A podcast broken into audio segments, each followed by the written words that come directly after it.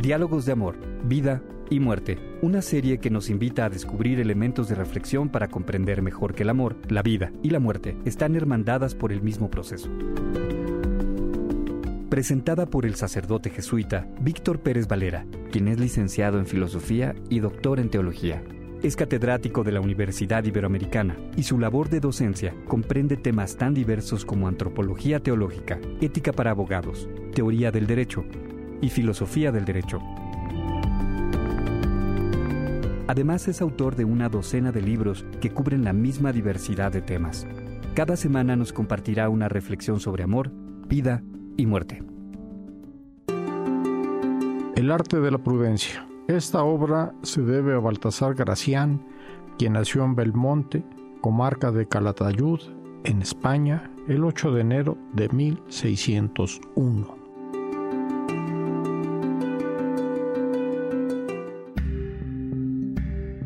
Baltasar Gracián estudió en el Colegio de los Jesuitas de Toledo y en 1619 ingresó al noviciado de esta orden religiosa en Tarragona. Los informes de esa época destacan un buen carácter y grandes cualidades literarias. Informes posteriores lo describen como bilioso y melancólico, pero de buen talento. Era muy apreciado como maestro y predicador. En 1635 pronunció como profeso sus últimos votos religiosos. Después de tantos años, después de varios siglos, ¿la obra de Gracián se sigue publicando en nuestros días? Sí, eso es lo notable. Como todo pensador adelantado a su época, Gracián tuvo que afrontar algunas dificultades con algunos superiores, y el eco de esos conflictos llegó hasta el general de la orden en Roma. La primera parte de su novela, El Criticón, fue publicada con el seudónimo de García de Marlones, sin permiso de los superiores. El Criticón fue publicada con el seudónimo de García de Marlones, eso es importante. Sin embargo, un notable estudioso de, su, de esta obra, de este jesuita rebelde, Miguel Batllori, del Instituto Histórico de los Jesuitas en Roma, ha desdramatizado estas dificultades en todo caso, si se le impusieron sanciones, a la postre fue totalmente rehabilitado, ya que al fin de su vida fue al monitor del rector del Colegio de Tarragona, consultor de este colegio, confesor y padre espiritual de la comunidad, e invitado a la congregación provincial, reconocido universalmente como una figura relevante de la literatura barroca. Gracián murió en Tarragona el 6 de diciembre de 1658. ¿Puede platicar un poco sobre esta obra, El arte de la prudencia? Sí, voy a recordar una vez una profesora de Derecho aquí en la Universidad de Nevero me dijo, estoy leyendo una obra extraordinaria. Dice, la tengo en el burón de mi recámara y leo toda la noche pues, algunos párrafos. Y dije, ¿qué obra era? ¿Qué obra es la que estás leyendo? Pues no sé, un tal Gracián, una obra moderna que acaba de salir. Le dije, no, una obra muy antigua. El arte de la prudencia es su obra más traducida y quizá la más moderna de Gracián.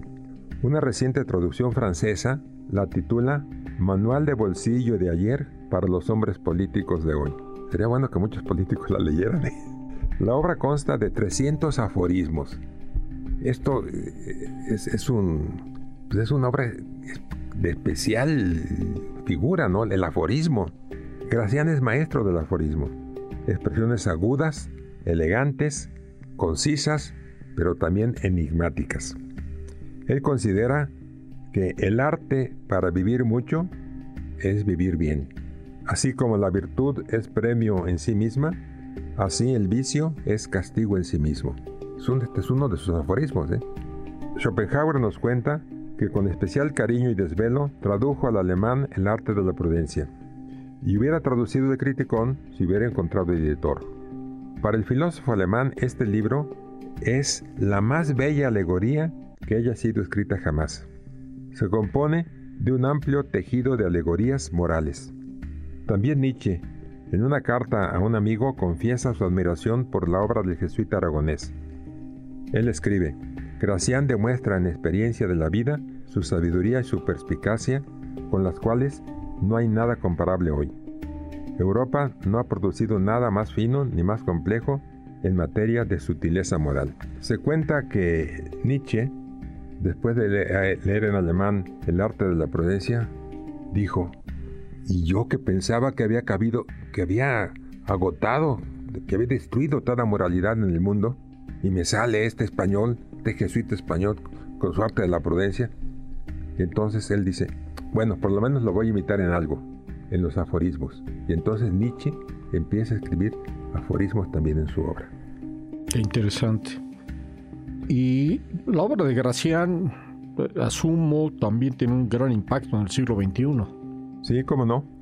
La influencia de Gracián en Alemania no se redujo al siglo XIX o al siglo XX. En la década de los 40 se realizaron varias tesis doctorales en las universidades de Friburgo y Heidelberg.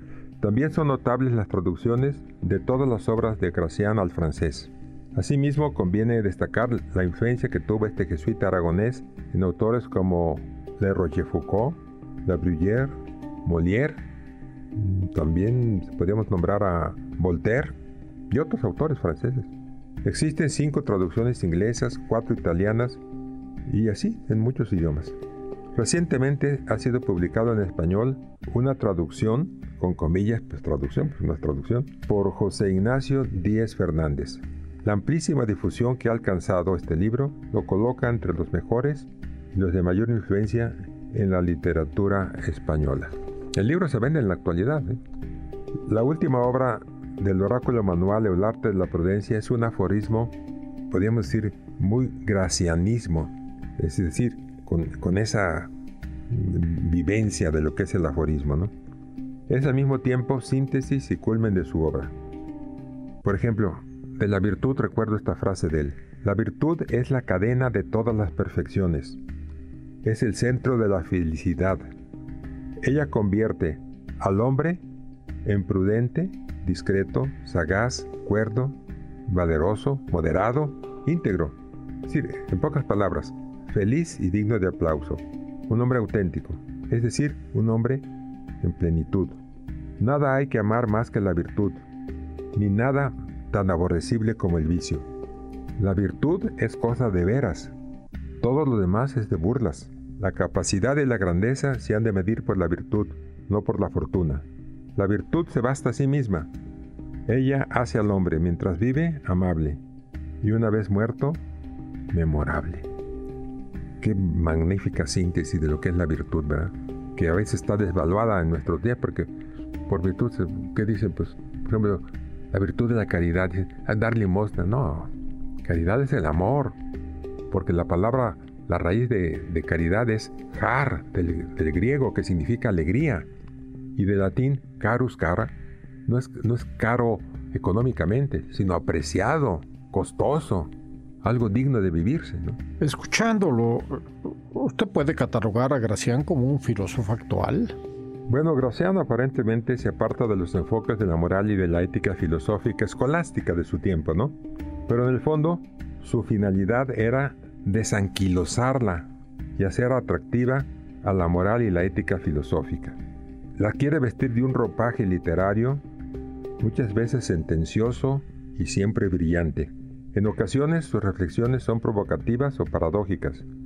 Tiene la gran virtud de hacer pensar, que no es poca cosa, ¿eh? Es una joya para poner un ejemplo de su aforismo 251 en el que vierte con una gran elegancia el espíritu del santo de Loyola. La frase no es exactamente de San Ignacio, pero muy parecida. Hanse de procurar los medios humanos como si no hubiera medios divinos, y los divinos como si no hubiera medios humanos. Regla de un gran maestro, no hay que añadir comento. A manera de conclusión, de terminación de esta conversación, de este podcast, ¿qué se puede encontrar en la obra de Gracián? Oh, bueno, el, que pretenda buscar en Gracián una filosofía abstracta o sistemática va a quedar decepcionado. Él habla de algo muy actual, hacerse, transformarse en persona, y se refiere a la cultura como un cultivo de sí. Mediante su obra, Gracián aspira a ayudar a que el ser humano se realice como ser, como ser ético, con honradez, con sinceridad. Yo creo que esto es eh, la finalidad actual de la obra de Graciano. Pues vamos a salir a leer a Gracián después de esta conversación. Gracias a todos ustedes. Nos vemos la próxima semana.